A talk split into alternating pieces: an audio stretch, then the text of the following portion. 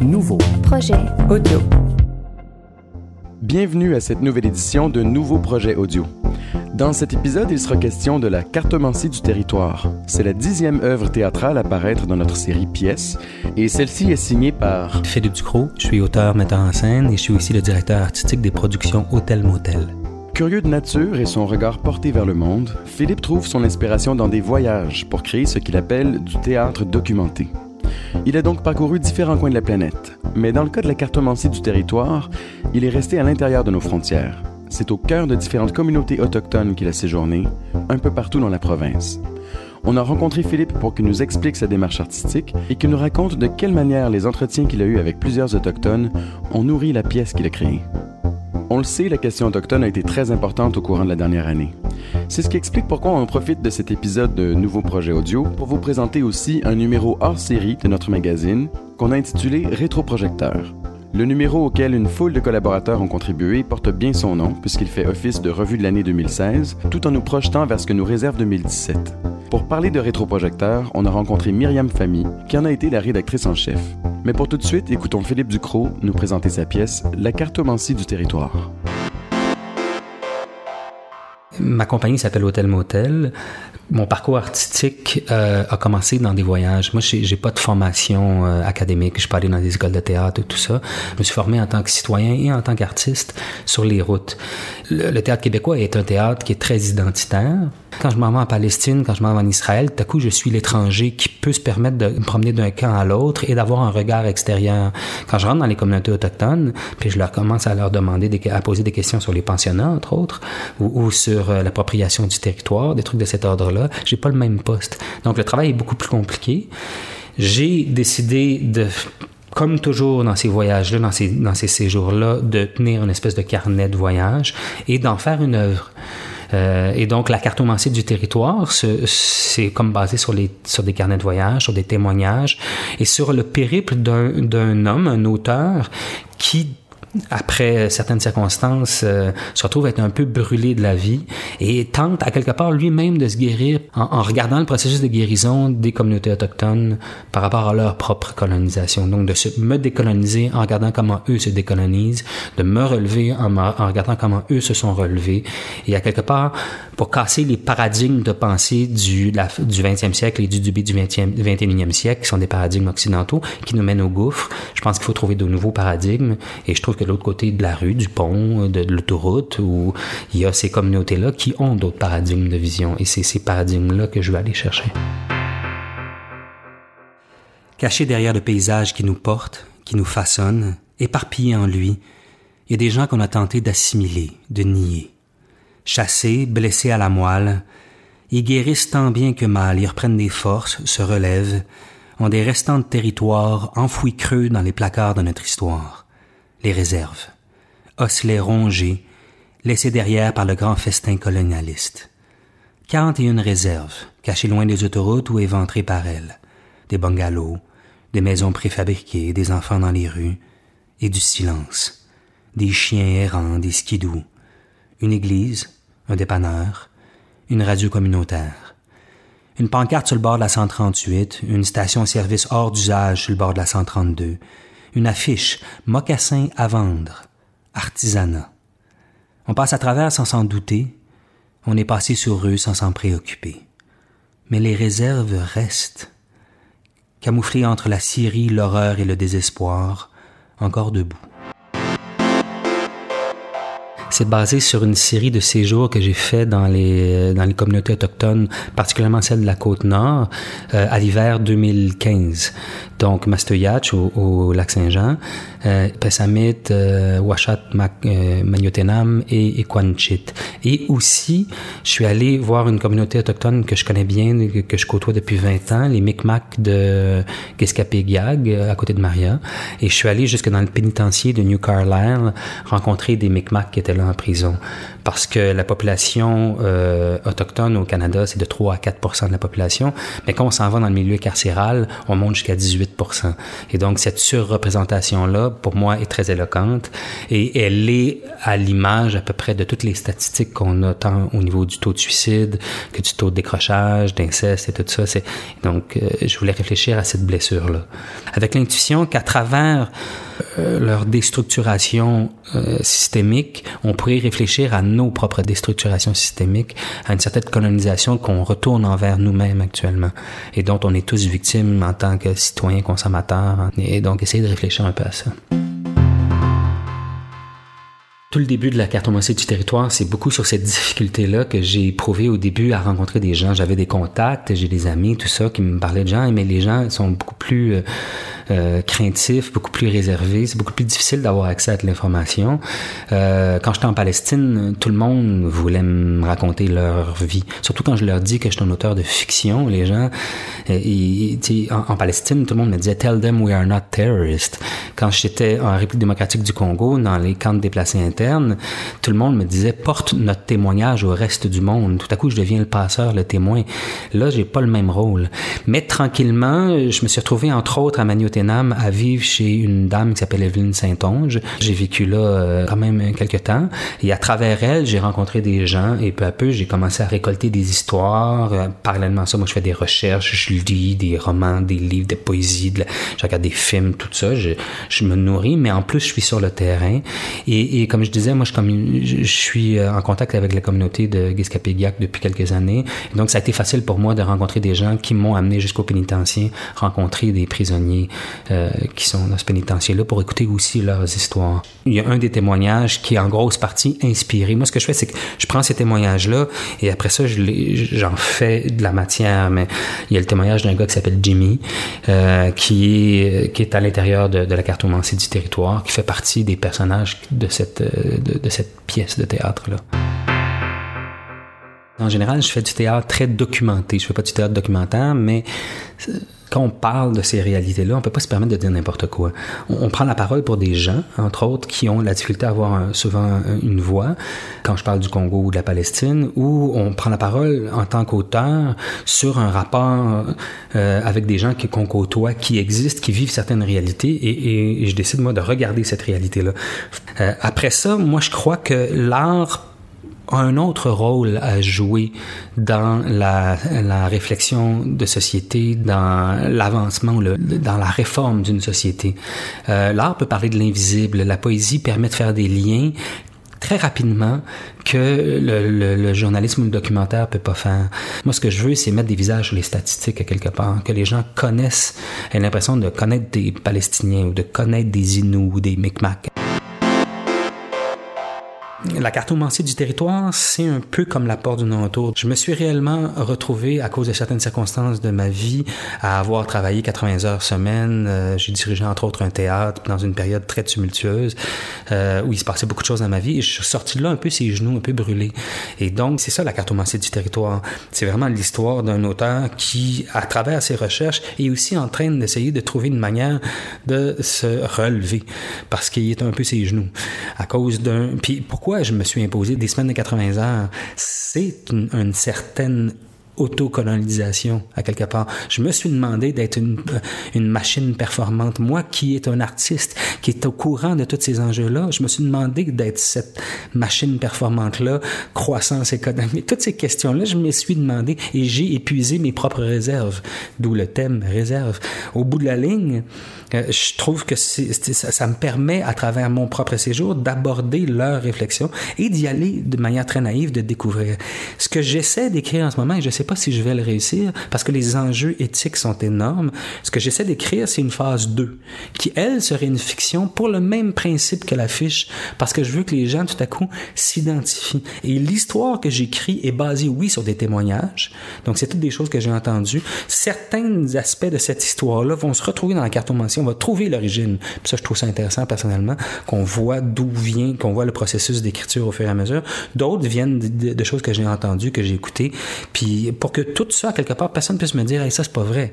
Non, non, ça, c'est vrai, ça vient de là, ça vient de là, ça vient de là, ça vient de là. Moi, ce que j'ai fait, c'est que j'ai fait un amalgame pour réunir ça et créer un portrait, un paysage où chacun des aspects du paysage se répond. Moi, c'est sûr, c'est beaucoup ça l'impact que je voudrais. Que les gens, tout à coup, ils se disent, OK, c'est un peu plus complexe parce que c'est des êtres humains, parce que c'est des parcours humains. Le taux de suicide chez les communautés autochtones est sept fois supérieur à celui du reste des non-autochtones. Chez les Inuits, on monte à 11 fois. Mais il y a des raisons derrière ça. Il y a une déstructuration. Et moi, ce que je veux, c'est que les gens, tout à coup, comprennent la déstructuration, comprennent des violences systémiques qui ont été faites et qui se passent de génération en génération. La loi sur les Indiens, les pensionnats, euh, le, le système des réserves, toutes ces lois-là. On parlait de tuer l'Indien dans l'enfant, on parlait d'assimilation, on parle de nettoyage ethnique, on parle de stérilisation forcée dans les prairies euh, canadiennes. Il y a eu des centaines de cas de stérilisation forcée dans les pensionnats. Tout ça, je crois que c'est important qu'on puisse comprendre c'est quoi, premièrement, savoir que ça, ça a eu lieu, et le savoir d'une manière plus qu'intellectuelle, le savoir un peu dans nos tripes et voir que ce qui se passe actuellement dans les communautés autochtones découle de ça. Et même s'il y a des communautés autochtones qui se relèvent avec brio, on parle d'épidémie de suicide, il faut qu'on puisse réfléchir à d'où ça vient, c'est quoi notre rôle, comment on peut guérir ça. Alors c'est ce que j'espère qui va, qui peut découler, un début de processus. Après ça, moi, je suis un auteur de théâtre. Moi, j'ai un très bon ami qui s'appelle Hugo Latulippe, qui fait du cinéma, on a eu beaucoup cette discussion-là, à savoir, c'est quoi la spécificité du théâtre, c'est quoi la spécificité du cinéma? C'est pas un média de masse, le théâtre. C'est plus un laboratoire duquel peut découler quelque chose qui va se retrouver dans les médias de masse ensuite. Dans le bar à Chibougamau, il y avait une ligne, section pour Indiens. Ou c'était celui de cette île, ou celui de Val d'Or, je me souviens plus. On buvait beaucoup. Reste à espérer au bingo. Reste les bancs de neige aux limites des villes sur le chemin des autoroutes qui mènent aux réserves. Les bancs de neige où compter les étoiles en attendant l'euphorie de la mort par le froid. Les camions gros comme des cauchemars passent et passent, sans rien voir, sans arrêter, chargés d'épinettes, de minéraux. Le territoire se vide de ses réserves naturelles, mais le décor de notre histoire reste debout, coupe à blanc dans la grande forêt des arbres généalogiques millénaires. Après, on s'étonne de les trouver torse nus l'hiver, à mendier en nos centres-villes, fins sous toxicomanie mais qu'on ne s'étonne pas de voir un jour les survivants de la bouteille et du white-out, de la grande blancheur imposée, se faire des peintures de guerre avec les huiles à moteur des foreuses et des tronçonneuses. Sur le bord de l'autoroute, il y a une carcasse de chien défoncé, abandonnée. Les bourrasques plaquent l'auto, me poussent dans le champ.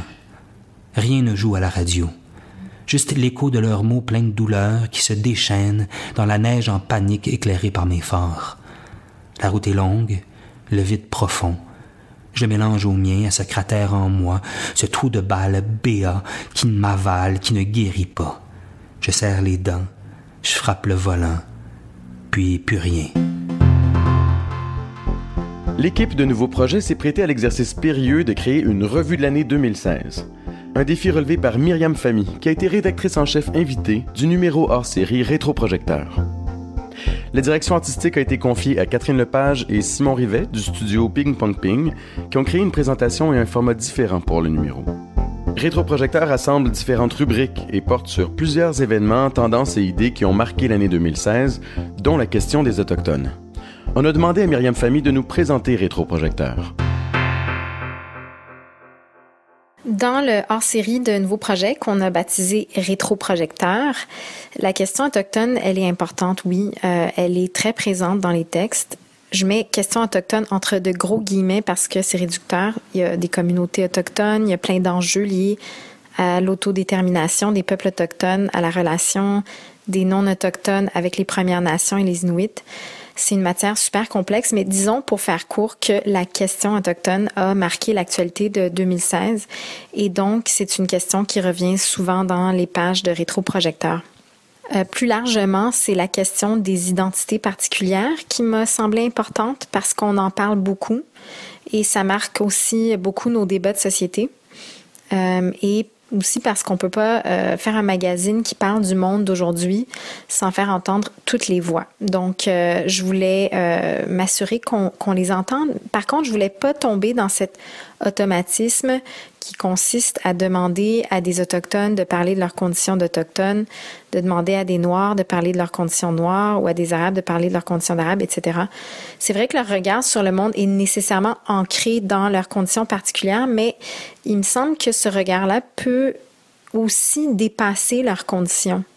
Pour moi, c'est ça l'émancipation ultime. C'est quand on te demande, oui, de parler de ton point de vue particulier, mais on veut que ton regard particulier se porte sur des choses universelles, sur la vie de la cité, sur ce qu'on a en commun, sur notre vie collective. Alors, j'ai euh, préféré leur donner à toutes ces voix-là de l'espace libre et leur dire, parlez-nous de ce que vous voulez.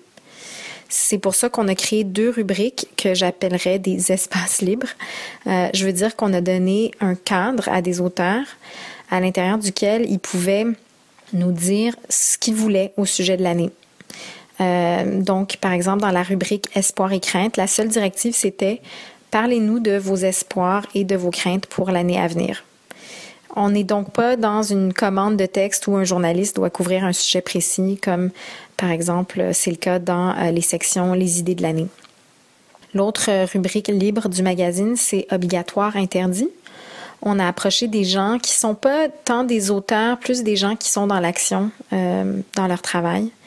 Et on leur a dit, imaginez-vous en dirigeant du monde, imaginez-vous en tyran éclairé. Qu'est-ce que vous rendriez obligatoire et qu'est-ce que vous interdiriez en 2017? c'est une autre façon de capter l'air du temps. Et le résultat est assez amusant. Le plus intéressant, en fait, c'est qu'il y a des choses qui reviennent d'une personne à l'autre. Donc, il y a effectivement un air du temps. Quand on m'a proposé de faire ce numéro hors série, la seule directive qu'on m'a donnée, c'était de faire un numéro de fin d'année, un numéro bilan de l'année. J'ai immédiatement pensé que quand on fait un bilan, ben, on est aussi en fait automatiquement en train de se projeter vers l'avenir. Quand on regarde ce qui s'est passé cette année, ben, le plus intéressant, c'est un peu de voir comment on a préparé l'année qui s'en vient, quelles graines on a semées. Et donc est venue tout de suite cette idée de faire un numéro en deux sections, l'une sur 2016 et l'autre sur 2017.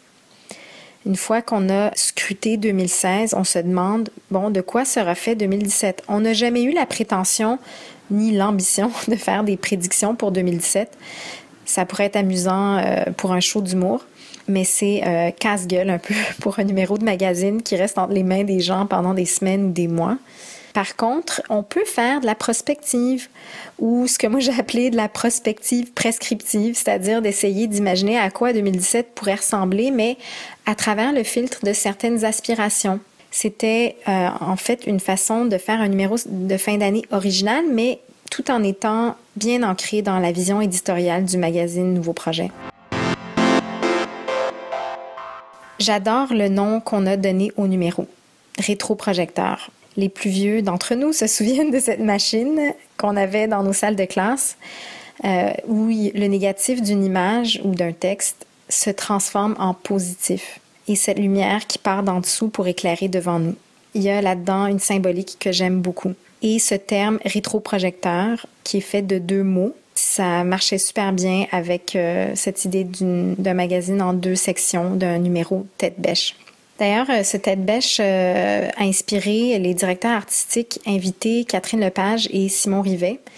ça les a inspirés à nous faire une couverture vraiment originale, en fait deux couvertures. Elles sont assez minimalistes, mais je trouve qu'elles ont cet effet de créer une sorte de suspense et les couvertures contrastent nettement avec l'intérieur qui est complètement éclaté, multicolore et multiforme. Catherine et Simon ont travaillé les textes vraiment un à la fois, à la pièce. Il n'y avait aucune maquette préalable. Pour chaque section et pour chaque texte, ils se sont inspirés du contenu pour créer un univers visuel propre. Un univers qui soutient le propos et parfois qui le prolonge même, je dirais. Euh, et donc, cette, cette mise en forme est extrêmement riche. Euh, c'est un visuel qui égaye aussi beaucoup le, contenu qui est parfois, euh, qui est parfois un peu euh, sérieux et ça désamorce parfois des sujets qui semblent un peu dramatiques.